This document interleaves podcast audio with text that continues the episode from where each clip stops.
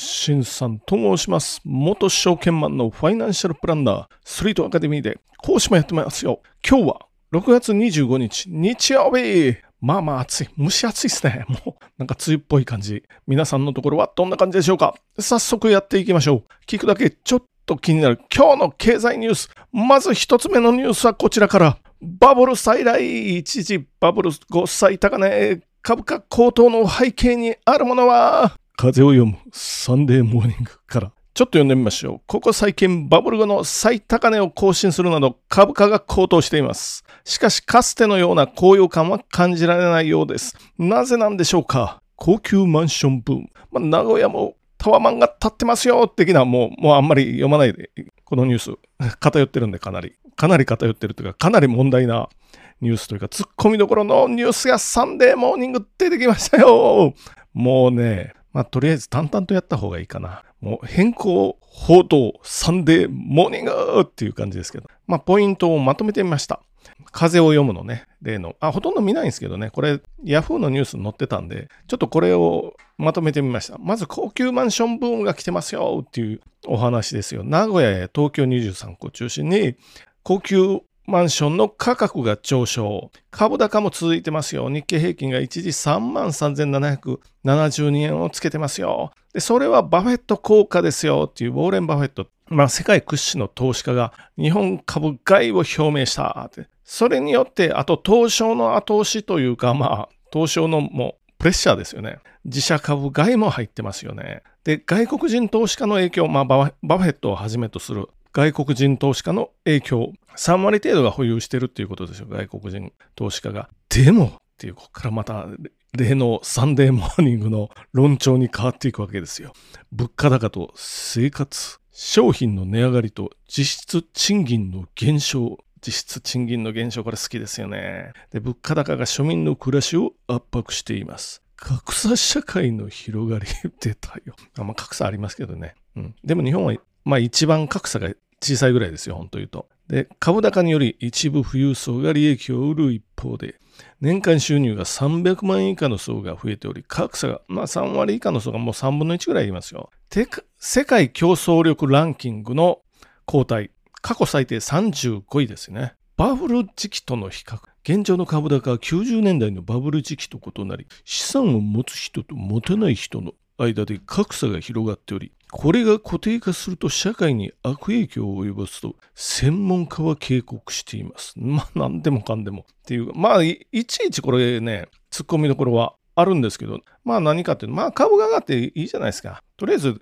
株が上がって関係ないと思ってる人結構多いんですけどまず我々の年金は株で運用されてますよ。株が日本国内株4分の1ですよっていうことですね。4分の1入って。で、海外の株も4分の1ですよ。株のセクターだけで国内外50%ですよ。で、債券があと50%。これはね、もともとアベノミクスというか安倍政権が始まる前はその半分だったんですよ。これ散々反対してましたよね。株の運用比率を上げると言った時に、もうメディアから野党から反対しましたよね。かなりね、このプラスになってるわけですよ。要は。2022年度末 ?3 月末かな時点でも、まあ、運用の累積収益100兆円ぐらいありますからね。これ絶対言わないですよ。まあ、野党もメディアも。ちょっとこう、前年比マイナスの時だけはは言うんですけど、実は累積結構100兆円増えてますよということですね。でもまあ、我々のこの人口、人口というか老人の多さから見たら100兆円ではもう焼け石に水なんで全然足りないですよっていうことで、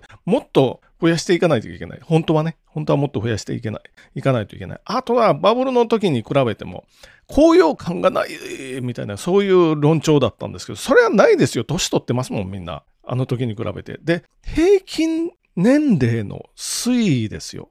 日本人の平均年齢の推移。これを見てるんですけど、例えばですよ、1960年代のあの東京オリンピックぐらいの時、あの時の日本人の平均年齢ですよ。100人いたら真ん中とかそれぐらいでもいいですけど、20代ですよ。29歳。で、今ですよ、今。あ、で、バブルの時は30代ぐらいですよ。30代後半ぐらいですね。バブルの時、1990年前後ぐらいの時は、日本人の平均年齢は30代後半。今は何歳か。これは49歳なんですよ、今の日本人の平均年齢は。もう一回言います。東京オリンピックの時は20代ですよ。29歳とか8歳とか9歳とかぐらいで。で、バブルの時は30代後半ですよ。40歳にもなってなかった。それは高揚しますよね。30代なら。バブルで景気が良くて。そうなったら高揚します。今はもう50の手前ですよ。49歳ですよ。日本人の平均年齢は。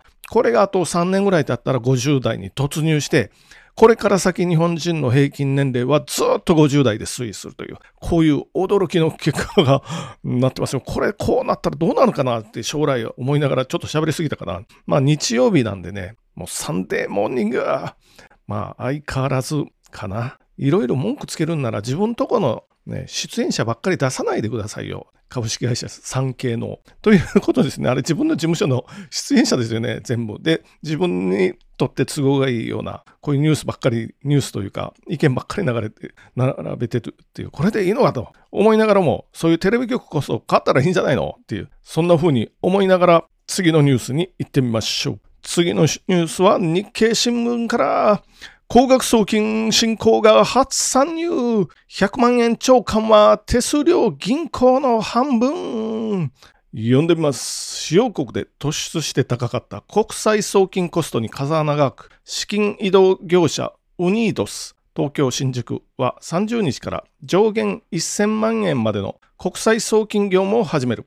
規制緩和で銀行以外の事業者も100万円超の高額送金が可能になり、金融庁から第1号の認可を得た。手数料は一律5000円で銀行の送金手数料のほぼ半額に設定するということで、ウニードス。まあ、これやる前からでも、新興業者というか、まあ、海外の業者になりますけど、旧トランスファーワイズですよ。今、ワイズって言ってますけど、あそこ安いですけどね。安い、早い。で、なんだ。あと、まあ、性格とか手軽とか、まあ、そういうことになりますけれども、ウニードスっていう会社はインドネシア、ベトナム、ネパール、ペルー、4カ国向けにやってますよって、まあ、ここではワイズ社のことは一切触れられてませんけど、まあ、日系なんでね、あるいはでも海外のフィンテックとか、まあ、そういう会社なんで、まあまあ、アプリ、アプリの送金ですよね。まあ、便利かなと思いながらも、日本の場合は、まあ、日本というか、この SWIFT ですよね、SWIFT。SWIFT っていう国際決済というか送金のネットワーク、これベルギーに本部がありますけど、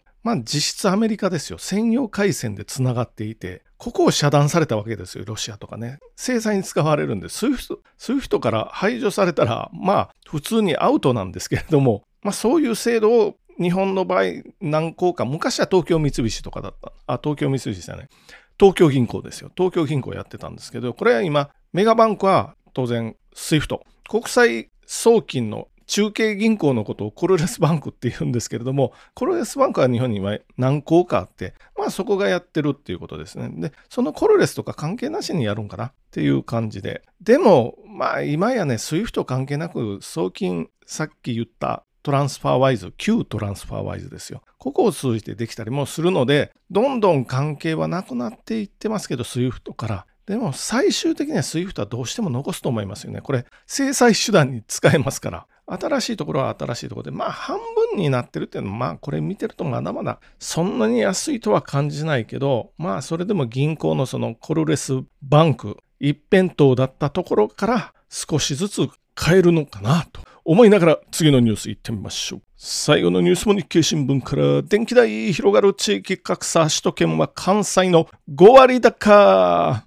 東ガスなど構成価格競争再燃も読んでみます。大手電力会社の家庭向け電気料金で地域格差が広がっている。6月から東京電力ホールディングスなど7社が値上げし、関西電力など3社が据え置いた結果、首都圏の電気代は関西地域より約5割も高くなった。九州電力や東京ガスなど電気代の差を追い風に営業構成に出る企業もあり、価格競争が再燃する地域もありそうだということで。あ、そうですか。まあ、こちら関西なんで。えー、関電据え置き、6月の家庭向け規制料金、まあ、月使用量 260kW 時の料金、値上げ幅と料金は政府の負担軽減策を神ですよということで、関電は260、まあ、このモデルケースの場合、関西電力5236円。東京、首都圏出てたんで、7690円5割高。もっと高いのは、沖縄9265円ですよってここには北海道が載ってないけど、北海道も高いはずなんですよ。まあ、これはもう、もろあれですよね。あ、ここには九州も載ってないぞ。九州も載ってないんですけど、でも九州は高くない。首都圏がなんで高いのか。まあ他の地域も高いですよ。東北とかも高いし。中国も高いですよ。関西と九州はなぜ高くないかってもろ原発ですよ。原発を動かしてくるか。首都圏は動かしてないですよ。あと太陽光ですよね。太陽光は、あれは業者が、まあ利益のためにやってるっていう側面もありますよね。それを付加金っていう形で使ってるユーザーの我々があれ払ってますからね。その分電気代に乗っかりますからね。それで 値上がりするっていう。まあそういうことですよ。で、これはもうもっともっとね、あの、東北大震災を機に太陽光発電といろんな人が政権にときは政権を焚きつけて、そういう制度を入れさせて、電気代が高くなってという、そういう構造ですよね。なので、さっきの一番最初のニュース、格差がどうのって言ってますけど、電気を作る側ですよ、ソーラー。そちらはこっそりと儲けて、電気を使う側ですよ。家にもソーラーはないし、そもそも賃貸ですよとかね。まあそういう、そういうのには縁がない我々が、ここも格差です。これはもう絶対言わないですよ。もう利権ですよ。もう明らかな利権になって、分かりやすいようなそういう株価ばっかり言ってますよね。で、この、それは株が高くなってとか、ソーラーで持てるもんが持ってるもんがですよ、ソーラーとかを持ってる人、株を持ってる人が収益を得てと、これはピケティの世界ですよ。まあ、10年ぐらいの前、10年ぐらい前にベストセラーになりましたよね。R 大なり G って言って、資本収益率は経済成長率を常に上回るっていう、そのお話。資本はソーラーであったり、株であったりですよ。それからの収益は、まあ一般の経済成長率、まあ単純にともお給料が上がる分を上回りますよっていう、そういうお話をピケティがこの何百年間かのもういろんな国のデータを元に書き上げた本がベストセラーになったわけで。じゃあそうすると我々も資本を持たないといけないですよね。株であってもいいし、ソーラーであってもいいし、あとマンション投資とかしてもいいし、それはもう皆さんそれぞれなんですけど、資本と。で、もう一つはバフェットのお話が一発目のニュースの時に出てましたけど、バフェットはなおかつ複利効果を効かせろと言ってますから、複利効果っていうのは得た収益でさらに次の資本を買っていくっていうことですおい、やったらいいですよと、バフェットはもう80年ぐらい前からこれをやってて巨大な財産を築き上げたという、この今日もなんかこう象徴的なニュースが出てたの、えー、っと、出てたね、出てましたね、と思いながらまとめに行ってみましょう。まず一つ目のニュースは風を読む。格差広がってますよ。いや、あんたらいつも自分とこのメンバーばっかり使って、それ以外のメンバーとの格差広がってますよ。みたいなお話ですね。たまには外野から使ってくださいねと、産経以外の人、ね、産経っていうのは関口博氏の会社ですよ。ゲームのプロダクションみたいなもんですよ。そこの社員ばっかり使って、社員というか所属してる人たちばっかり使ってるんでね、一つの番号。もう私物化ですよね、あれ。二つ目。二つ目は、国際送金のお話でした。新たな会社が出てきて、銀行より安く送金しますせそういうお話が認可を得たというお話。で、三つ目は、電気代が関西と首都圏と違いますよと、5割ほど首都圏の方が高いですよ。それは何でかっていうと、ソーラーと原発ですよと言いながらも、じゃあ今日も終わっていってみましょう。本日もご清聴どうもありがとうございました。